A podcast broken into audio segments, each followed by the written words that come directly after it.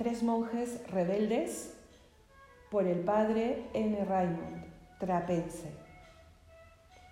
Capítulo 2. No envaines nunca esa espada.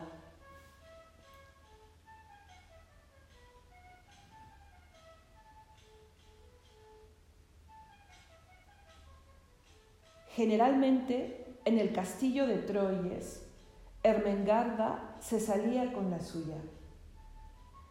Por este motivo, tres semanas más tarde, justo cuando comenzaban a caer las primeras nieves del año 1033, Teodorico llamó a Roberto a su presencia.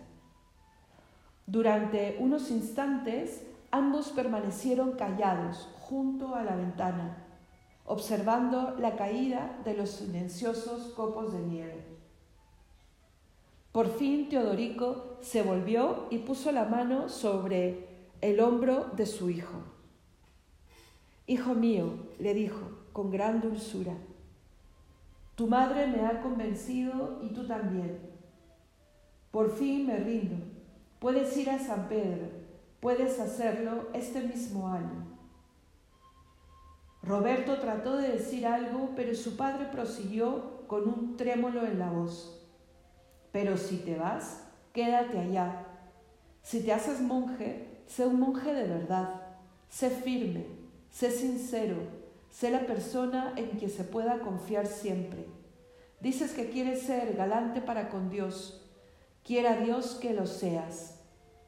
A continuación, poniéndole también la otra mano sobre el hombro, hizo que el muchacho se volviese completamente hacia él. Hijo mío, Considera tu ingreso en la vida religiosa como si desenvainaras tu espada por la causa de Dios. Y después de una breve pausa, prosiguió con tono aún más solemne.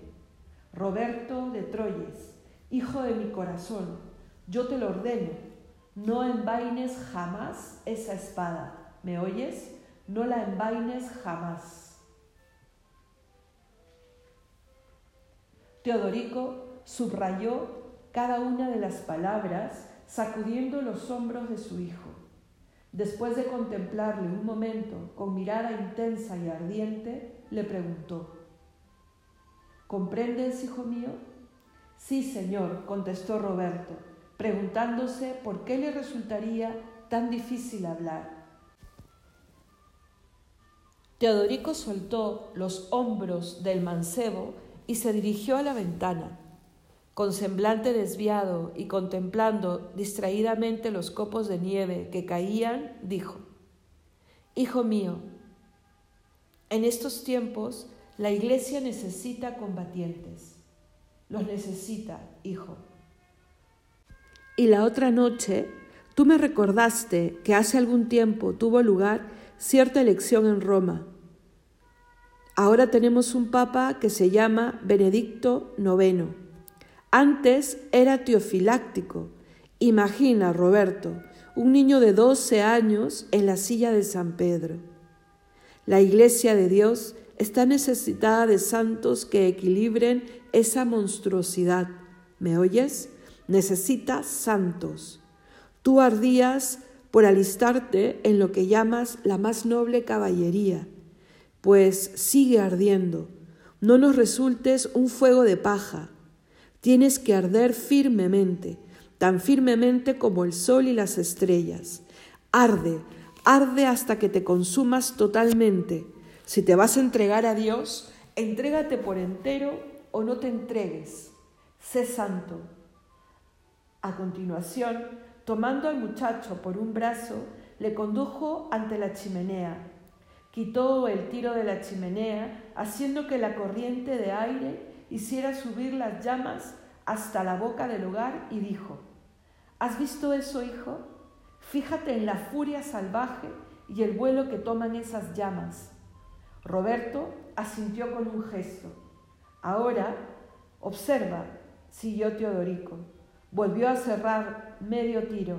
Al momento las llamas cayeron y los leños siguieron ardiendo con tranquila y segura intensidad. ¿Has visto lo que puede hacer el dominio, muchacho? Hay quien le llama a eso atesorar el fuego.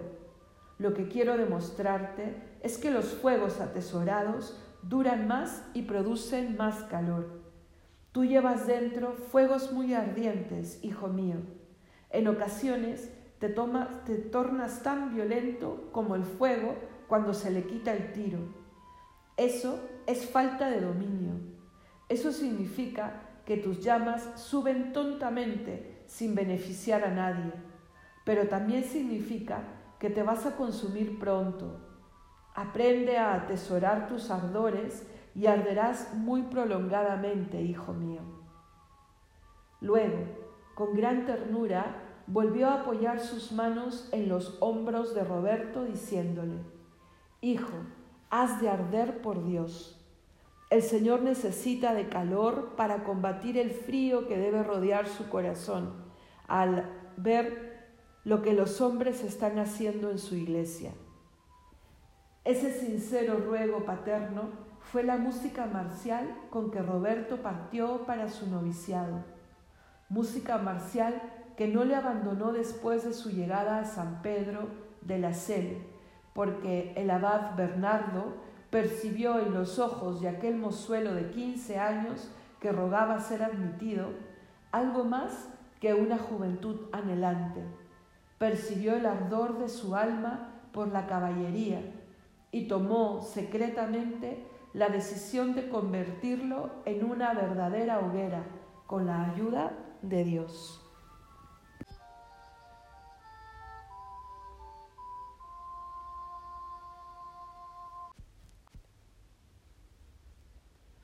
Cuando le condujo al noviciado, le dijo sonriente, Aquí tenéis vuestro palenque, no os dejéis desmontar jamás. Roberto, consciente de sí, le devolvió la sonrisa y hasta se sonrojó levemente, pero para sus adentros se dijo, no me dejaré desmontar sin combatir. Cuando apartó la mirada, encontró doce pares de ojos fijos en su persona. Instintivamente comprendió que aquellos eran sus compañeros de noviciado. Se sintió extraño y sumamente incómodo hasta que uno de los mayores del grupo le dijo adelantándose, Mi nombre es Mauro. Roberto le miró y en sus ojos sonrientes comprendió que había hallado un amigo. Entonces el abad se marchó y Roberto probó, por vez primera, el sabor de la vida religiosa. Sabía a soledad.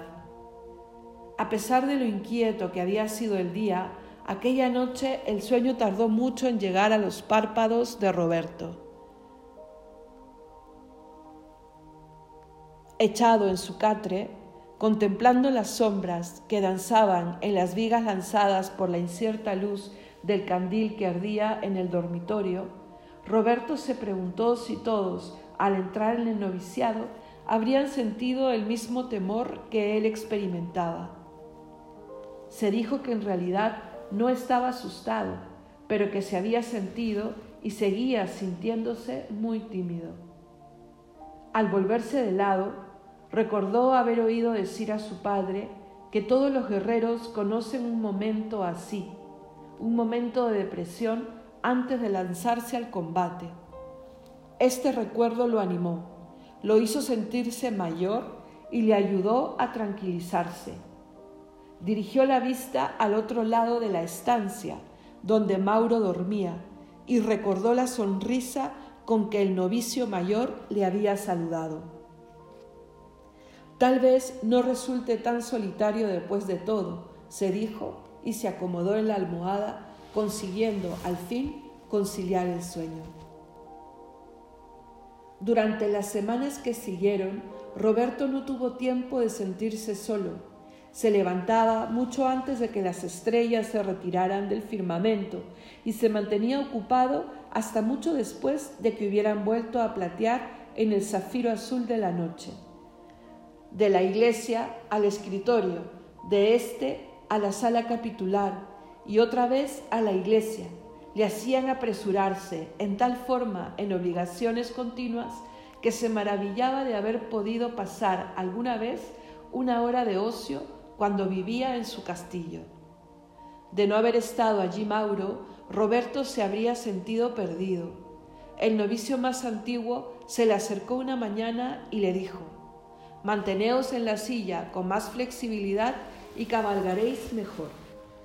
Al iluminarse el rostro de Roberto con una sonrisa de agradecimiento, Mauro añadió, Nuestra cabalgadura no es un caballo inquieto ni de combate, es un tranquilo percherón.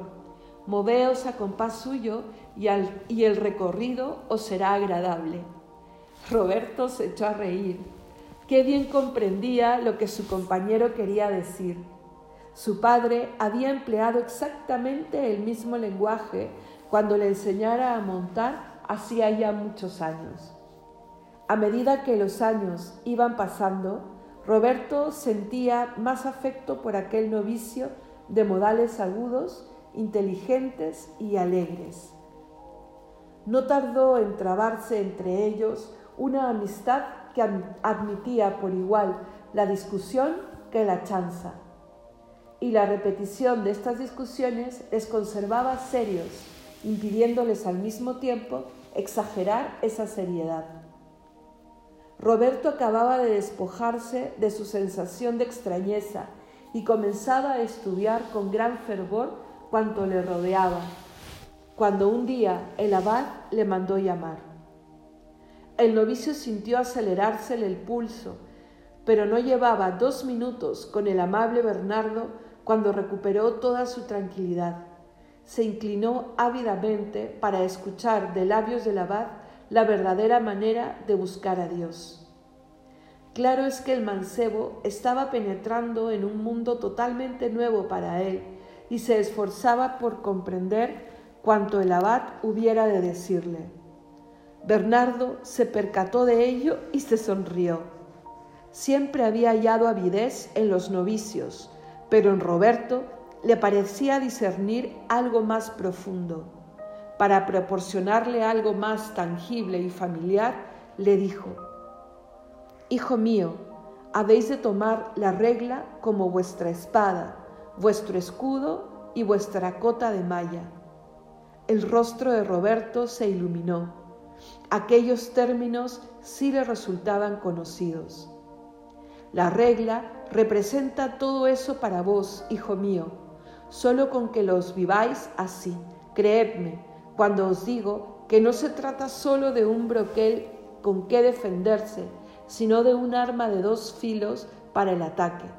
Vivid la regla, hijo, y no solo estaréis a salvo, sino que seréis santo, seréis un caballero de Dios.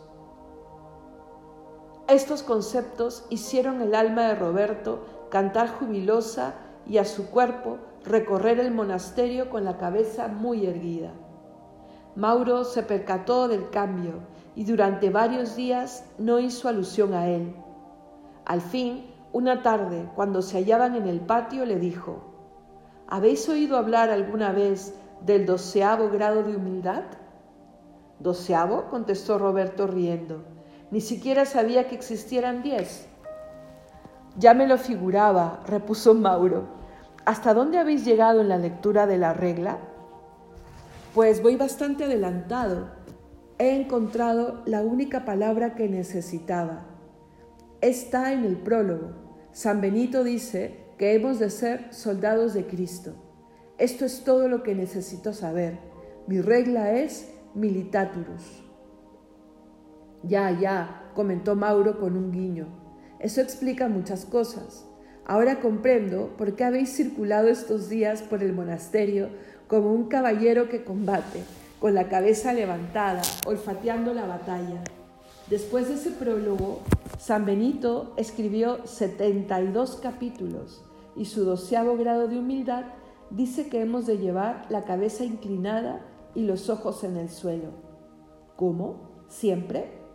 El tono de Roberto indicaba ciertamente su incredulidad. Siempre, le contestó Mauro con una sonrisa.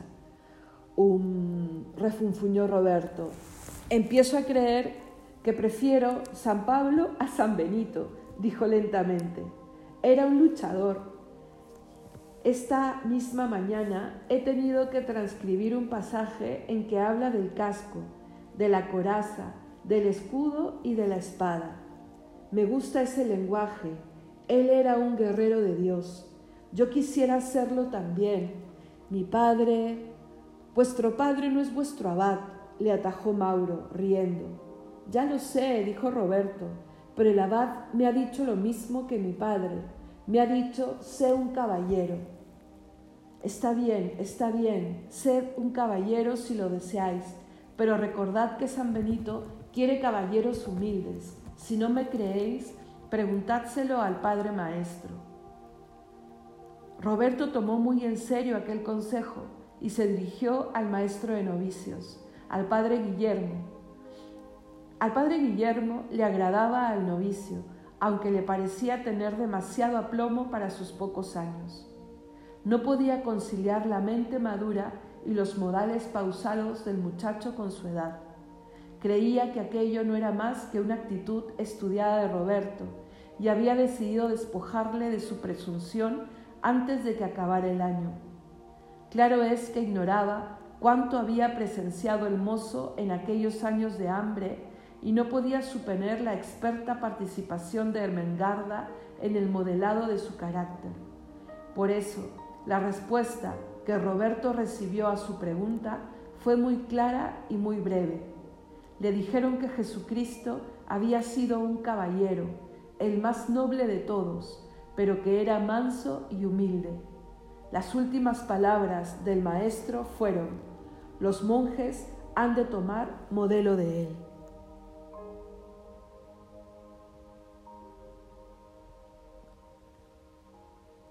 Roberto llevaba siempre consigo aquella respuesta, ya fuese a la iglesia, al trabajo, al capítulo y hasta al lecho. Comprendió con claridad suficiente las palabras, pero no el dolor que le habían dejado en el corazón. Lo que dolía no era lo que el padre Guillermo le dijera, sino su manera de decirlo. Roberto se sentía como si le hubiesen acusado de algún delito terrible, y aunque no se consideraba culpable, se sentía avergonzado. Fue el primer encuentro de la juventud con una sutil humillación, y le dolió mucho. Dos días más tarde seguía cavilando sobre aquello, cuando Mauro se le acercó sonriendo, como siempre. Roberto cortó la frase amable a punto de brotar de los labios de su amigo con la siguiente pregunta. Decidme, Mauro, ¿puede un hombre significar con sus palabras más de lo que dice o decir menos de lo que parece pretender y sin embargo que uno comprenda por entero su mensaje? ¿Habéis hablado con el Padre Maestro? preguntó Mauro sonriendo de nuevo. ¿Y os referís a él? Siempre quiere decir más de lo que dice y siempre pretende que se comprenda hasta lo que deja sin decir. ¿Qué es lo que sucede ahora? Solo eso. Sé lo que me ha dicho, pero no lo que ha querido decir con ello. Bueno, pues hay una manera de averiguarlo, repuso Mauro con mirada perspicaz. Roberto comprendió perfectamente aquella mirada y así, antes de que la tarde estuviera muy alcanzada, el padre Guillermo encontró ante él al novicio muy nervioso, pero sumamente serio. Aquel día Roberto habló con claridad y el padre Guillermo, admirando la hombría que expresaban sus palabras, le respondió de la misma manera. El resultado fue que Roberto escuchó muchas cosas acerca del orgullo y acerca de la humildad. En realidad, aprendió mucho más de lo que pudo comprender entonces, pero lo que no pudo poner en duda siquiera fue que él era orgulloso y que debía ser humilde. El muchacho quedó impresionado por cuanto oyó, mas lo aceptó con tal mansedumbre que el padre Guillermo se preguntó si habría cometido algún, algún error. Así fue, en efecto, pero hubieron de transcurrir varios meses antes de que se convenciera de ello. Durante esos meses, el corazón del joven novicio se sintió traspasado con frecuencia. A los 15 años, aún siendo unos 15 años excepcionales en cuanto a madurez, se puede herir profundamente a un joven culpándole de cosas por las que su conciencia no le remuerde, si quien le culpa es persona tenida por punto menos que infalible. Roberto fue tildado de altivo, de independiente y de orgulloso, cuando en realidad no era más que noble de porte y sincero de palabra. Pero aquella comprensión equivocada de su maestro produjo los frutos escogidos cuando el muchacho tomó la determinación de seguir a ciegas cada uno de sus consejos. No habían pasado seis meses cuando Roberto encontró la palabra que resumía la vida religiosa. Ya no era su favorita militaturus, sino otro vocablo más breve, más agudo y más incisivo, obediencia. Naturalmente, era demasiado joven para percatarse de lo que pasaba en su alma, a la que el divino armero sujetaba entre las vigorosas tenazas de su providencia, infinitamente sabia. Le colocó ante los fuegos de la adversidad para templarla, sobre el yunque de la incomprensión para darle forma, y hasta llegó a golpearla con el pesado martillo de la acusación infundada para modelarla de tal manera que nunca se doblegara ni se quebrase. Pero Dios no se limitó a colocar su alma sobre las ascuas de la fragua, sino que también la refrescó con el aire bienhechor de la amabilidad y la suave brisa de la amistad, porque el abad era más penetrante que el maestro, y Mauro se sentía atraído hacia él desde el principio. Dios prueba las almas con el fuego, pero nunca las destruye entre las llamas. De esta manera, Roberto aprendió muchas cosas a medida que pasaban los meses del noviciado. El sufrimiento no fue el menor ni el único de sus maestros. Mauro, con su alegría irrefrenable, y el abad, alentándole paternalmente, hicieron mucho más por aquel joven que el maestro con sus serias reprimendas, reprimendas y algunos de los novicios con sus miradas críticas. Roberto cometió todos los errores comunes a los novicios sinceros y enérgicos. Era extremado en muchas cosas, pero los consejos amables del abad le sirvieron mucho más que las órdenes del maestro para doblegar la impetuosidad de su juventud. Si habéis necesitado 16 años para alcanzar vuestra estatura y vuestro peso actual, hijo mío, ¿por qué no concederle una oportunidad a la sobrenaturaleza? Ya sabéis que está fundada en la naturaleza y basada en muchas de sus leyes. No habéis de impacientaros por vuestra aparente lentitud de crecimiento, le dijo un día el abad. La naturaleza es así. Otra vez fue Mauro quien le dijo riendo, algunos se consideran humildes solo porque piensan en diminutivo, lo cual sirvió de gran estímulo a aquel mozo lleno de grandes pensamientos, grandes deseos y grandes sueños, y le ayudó más a alcanzar la verdadera humildad que aquellas cáusticas palabras de sois demasiado ambicioso. Cuando Mauro preguntó, ¿No sabéis, Roberto, que los grandes talentos impulsan a las grandes almas a la emulación y a las pequeñas a la envidia? Roberto interpretó mejor algunas miradas de sus compañeros de noviciado. Así transcurrieron sus días de novicio, unos grises, azules otros y algunos negros, pero la inmensa mayoría resplandecientes de sol. Todo contribuía al crecimiento espiritual del muchacho. Pero como el Roberto que iba creciendo seguía siendo el hijo de Teodorico, Mauro no erraba al calificarle de desesperadamente testarudo.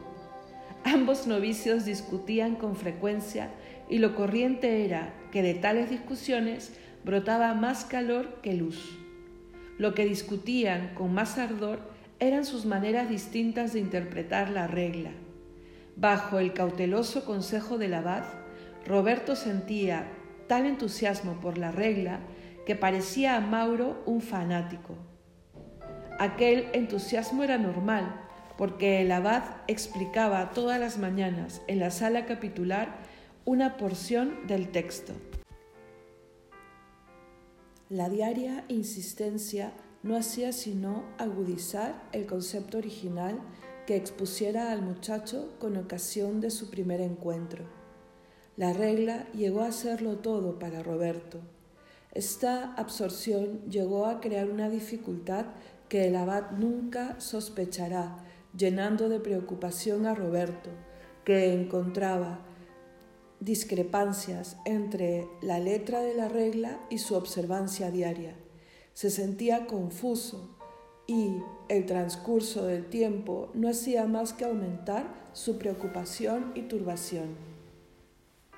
La primera nevada de 1034 cayó a fines de noviembre y halló a Roberto contemplando a través de los espesos copos la torre grisácea de la nueva iglesia que se erigía en San Pedro. La nieve y la torre no tardaron en despedazar dos recuerdos distintos en su memoria. Uno se refería a las palabras pronunciadas por Teodorico un año antes ante la primera nevada de aquel invierno. El otro a las frases dichas la semana anterior por el abad Bernardo. Las palabras de su padre natural no amortizaban con las de su padre espiritual. Esta discordia resultaba algo nuevo y extraño que produjo en Roberto gran inquietud. Y cuando se dijo que su guía espiritual era su abad y no su padre, el consejo de éste se le siguió antojando como el más profundo, el más verdadero y el mejor. De pronto, Roberto comprendió que aquella lucha provocada por la nevada y la torre no tenía nada de nueva. No, era exactamente la misma que se le había presentado repetidas veces bajo distintas apariencias durante los tres meses últimos. Cada vez creía haberla dilucidado definitivamente, pero siempre se producía con nuevo ardor. La nevada pareció aproximarle a su padre mientras la silueta de la torre resultaba como el símbolo de la fuerza de su abad. Por una vez, aquel joven, conceptuado como la encarnación de la energía, se sentía ocioso y desconcertado. De pronto sintió que pronunciaban su nombre, se volvió rápidamente y vio que era el maestro, haciéndole señas de acercarse a él. Venid, dijo el padre Guillermo. Roberto obedeció. Mientras le seguía, se preguntaba qué podría significar aquella llamada. ¿Acaso su última discusión con el hermano Mauro no quedó entre ellos dos? Pues si era así, Roberto no estaba dispuesto a callarse. El padre Guillermo había cambiado últimamente con respecto a él parecía mucho más amable y más suave. Roberto decidió ser completamente sincero con él. El maestro gozaba fama de sabio. Roberto sabía que, además, era un santo. Por todo ello, estaría en condiciones de solucionarle aquel problema inquietante. Cuando se sentaron en el pequeño y desnudo aposento, el maestro de novicios preguntó, bueno, hijo mío, ya no falta mucho para que hagáis los votos. ¿Creéis que estáis en condiciones de hacerlo? En absoluto, contestó rápida y sinceramente el novicio. Su calma habitual impidió al maestro manifestar su enorme sorpresa ante tal respuesta. En realidad, hizo aquella pregunta por mera fórmula, como pretexto para iniciar la conversación, ya que a Roberto le llamaban con motivo el novicio modelo. Muchos de los monjes antiguos habían asegurado al abad que les favorecía tenerle junto a ellos. Y el padre Guillermo acabó por convencerse de que semejante afirmación se debía a la apreciación del verdadero valer del joven y no a sentimientos paternales. La energía que Roberto manifestaba en sus actos, desde el canto de un salmo al barrido de un suelo, elevaba efectivamente los corazones. El muchacho causaba impresión, su físico y su porte le hacían destacarse, pero lo que todos, hasta el propio maestro, encontraban ejemplar era la manera en que se había entregado a aquella vida. Para él no existían vacilaciones ni medias tintas, se entregaba del todo, y ahora decía que no se hallaba preparado para formular los votos. El maestro le preguntó con gravedad, ¿Qué os ocurre, criatura? Creo que lo que vos llamaríais un conflicto de ideales, repuso Roberto precipitadamente mientras sus mejillas se arrebolaban. Mirad, Padre Maestro, la primera semana de mi estancia aquí, el abad pronunció una plática que me penetró hasta la médula de mis huesos como un ascua encendida. Tal vez la recordéis, fue aquella en la que al final de cada frase preguntaba, ¿qué diría San Benito? El maestro asintió, pues aquellas palabras me han servido de guía a través de todos los días de mi estancia en esta casa, en el trabajo, en el coro, durante la misa, en el dormitorio, en todas partes y a todas horas. En fin, me pregunto, ¿qué diría San Benito? Ello me ha ayudado mucho.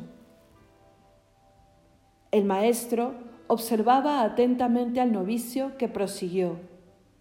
Tales palabras me hicieron estudiar la regla con mucho más ahínco del que hubiese puesto normalmente en hacerlo. Roberto guardó silencio. Mientras habló, sus ojos no se apartaron del maestro. Ahora los bajó a sus manos cruzadas sobre el hábito tragó con dificultad y se removió inquieto en, su asiento. El maestro esperó un instante antes de decirle, Hasta ahora vamos bien, Roberto, o mejor dicho, excelentemente, pero seguid, ¿qué más? preguntó sonriente. Roberto, sin mirarle, percibió la sonrisa. Era precisamente lo que necesitaba y le respondió con otra llena de timidez antes de balbucir. Padre, aún no tengo 17 años, no he terminado mi noviciado. Por eso, aunque os parezca absurdo que lo diga, no tengo más remedio que deciros a esa pregunta de ¿qué diría San Benito? Me respondo muchas veces que eso no está bien. La sonrisa del maestro Siguió tan amable como antes, aunque sus ojos reflejaban mayor seriedad. Aunque Roberto decía, y con razón, que tenía solo 17 años, el maestro sabía que era más agudo que muchos hombres de 60 que conocía. Además, el padre llevaba muchos años dedicado al estudio de la orden benedictina. Sabía que existían temas de discusión muy fundados se preguntó hasta dónde habría penetrado en ellos el joven Roberto, y recostándose en su, sillón, dijo al joven novicio, Me alegro que hayáis hablado, hijo mío. Lo que decís no tiene nada de absurdo, precisamente porque no habéis terminado el noviciado, es por lo que debéis explicaros cuál es el conflicto que habéis mencionado mi padre me aconsejó entregar todo o nada, contestó Roberto, con el rostro encendido y los ojos fulgurantes. Me dijo, desenvaina tu espada por Dios y no la envainéis jamás. Me dijo, sé un verdadero monje, un santo. Para mí eso significa ser como San Benito. Por lo menos eso es lo que creí que quería decir después de la charla del abad aquel día. Pero maestro, no somos como San Benito. La semana pasada trabajaba yo en la nueva iglesia. El padre Abad me habló de las variaciones en la arquitectura.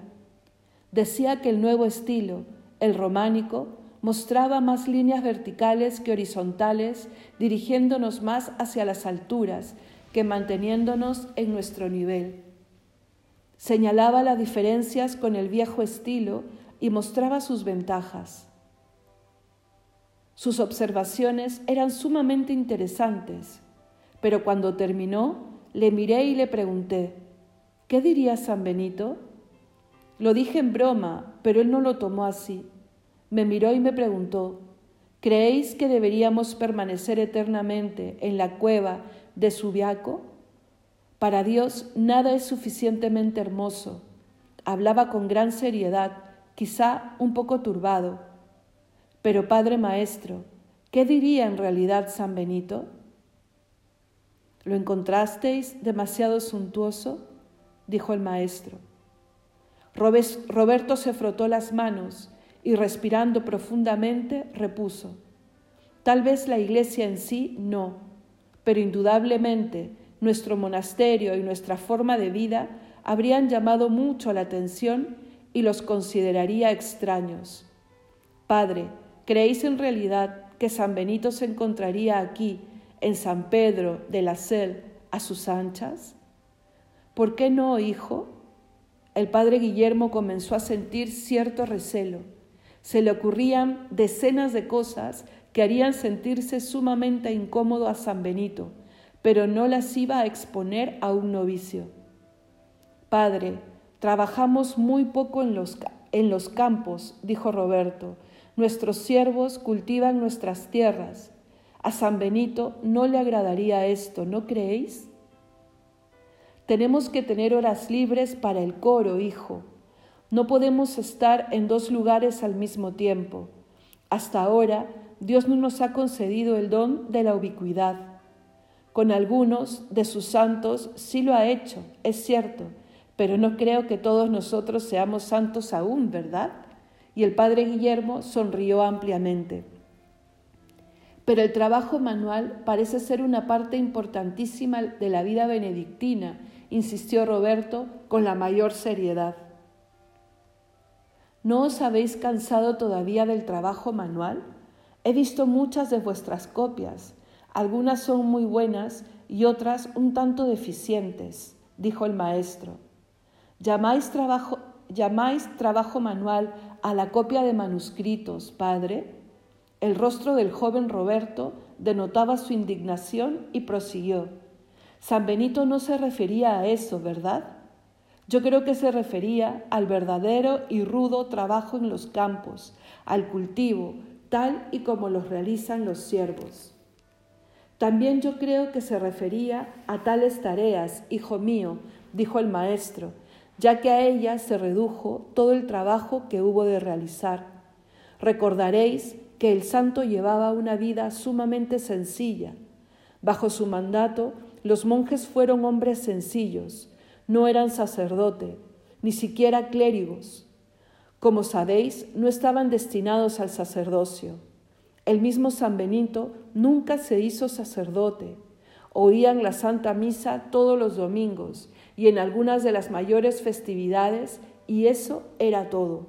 La mayor parte de su vida transcurría entre el oratorio y los campos. Era una vida muy sencilla, para hombres muy sencillos también. Pero, como veis, nuestra comunidad no tiene la misma sencillez.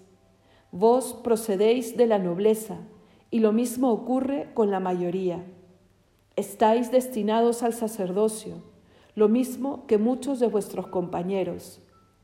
Esto se está convirtiendo rápidamente en costumbre por todo el continente y supone una gran diferencia con el pasado, hijo mío. Las manos ungidas son manos ungidas. Roberto parpadeó y asintió. Estaba pensando intensamente. Veía, en efecto, que el sacerdocio establecía una gran diferencia. Tenéis el privilegio de decir una misa privada diariamente y de asistir a la misa de la comunidad los domingos os veis bendecidos por tres misas. En tiempo de San Benito no ocurría esto. Pero ¿no creéis que esto sea malo, verdad? Oh no, se apresuró a contestar Roberto. Amo la misa, pero ¿qué me decís del trabajo manual, padre? En su regla, San Benito había de los de los sacerdotes, dice que pueden ser recibidos en la comunidad, pero la única distinción que les concede es el ocupar en el coro un puesto más elevado del que ordinariamente les correspondería. No les exime del trabajo manual. El muchacho hizo una pausa. Se sentía turbado por su propia intensidad. Recordaba lo que su padre le dijera sobre los fuegos atesorados. Sin embargo, no pudo evitar decir, Estoy preocupado, Padre Maestro. Quiero ser el mejor monje posible, lo que para mí significa ser como San Benito. Pero veo tantas desviaciones de su regla que no comprendo cómo, a la vez, puedo ser como él e igual al resto de la comunidad. ¿Comprendéis cuál es mi dificultad? El padre Guillermo apoyó los brazos sobre la mesa e inclinándose hacia adelante repuso. Claro que la comprendo, muchacho, pero habéis de permitirme que os haga una pregunta. Tal vez resuelva esa dificultad. Si San Pedro volviese a Roma hoy mismo, este mismo 20 de noviembre de 1034, ¿creéis que se encontraría a sus anchas en la ciudad eterna? Roberto frunció el ceño mientras el maestro proseguía.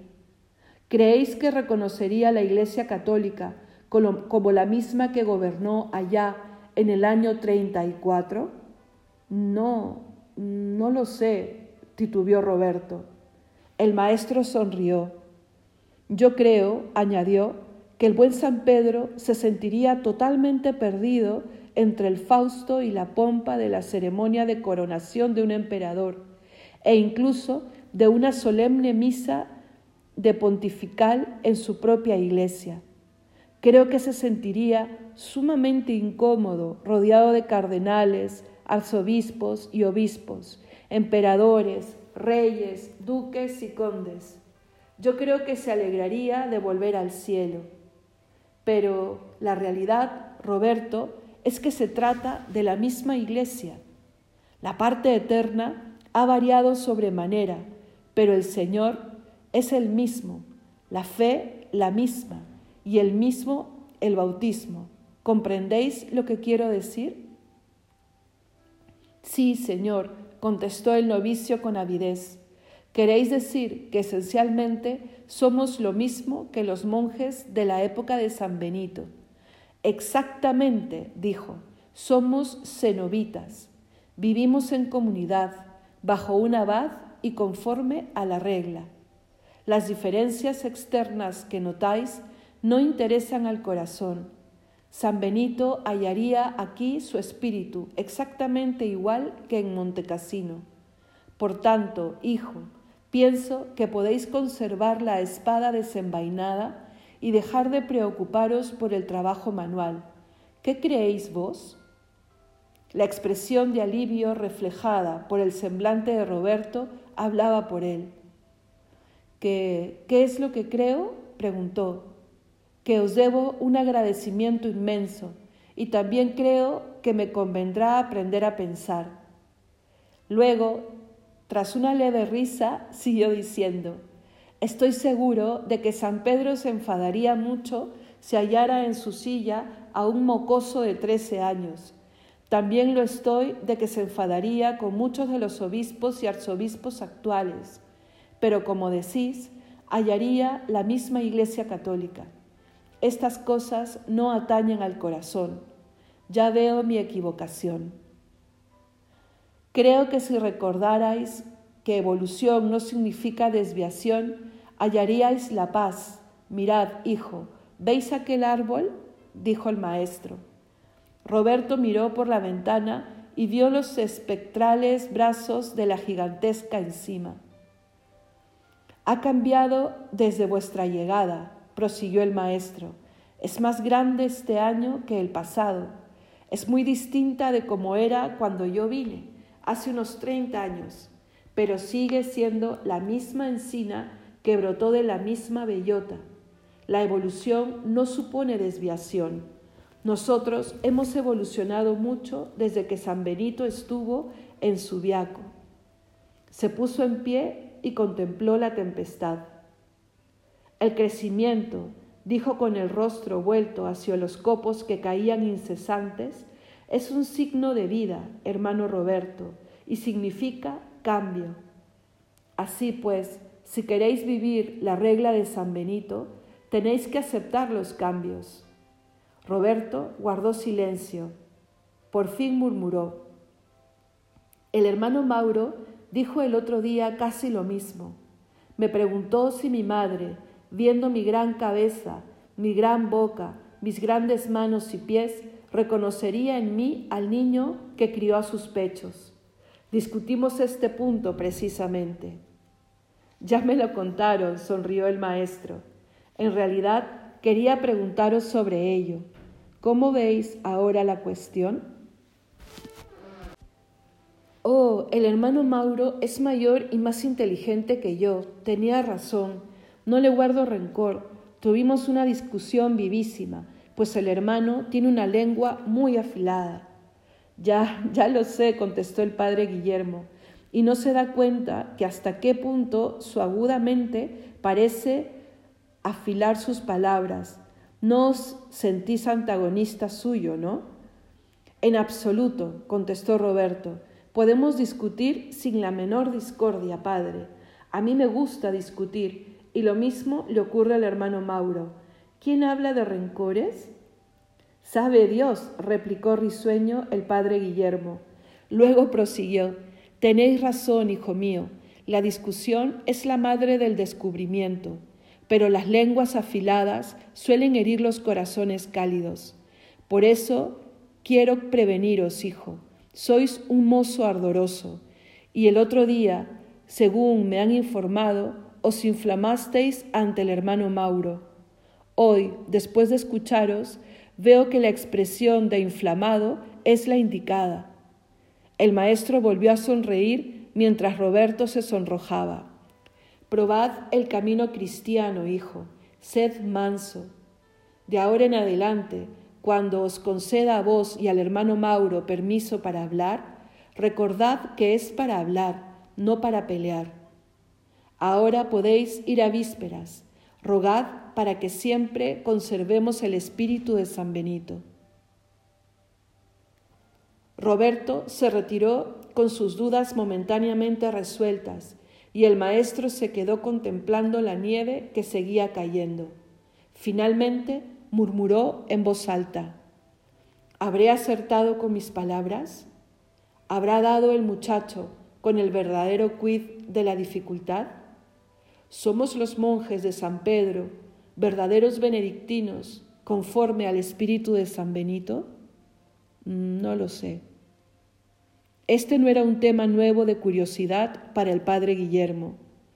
Los muchos años transcurridos entre manuscritos, siguiendo a los benedictinos desde Subiaco a Montecassino, a través de Agustín, primero en Inglaterra y luego en los monasterios de los reinos francos, viajando con Bonifacio por Alemania, observando cómo la regla se infiltraba en España, Escandinavia y los países eslavos para suplantar por completo a todas las demás hasta el punto de hacer preguntar a Carlomagno si habían existido alguna vez otras legislaciones monásticas, el padre Guillermo había visto muchas, muchas evoluciones y desviaciones.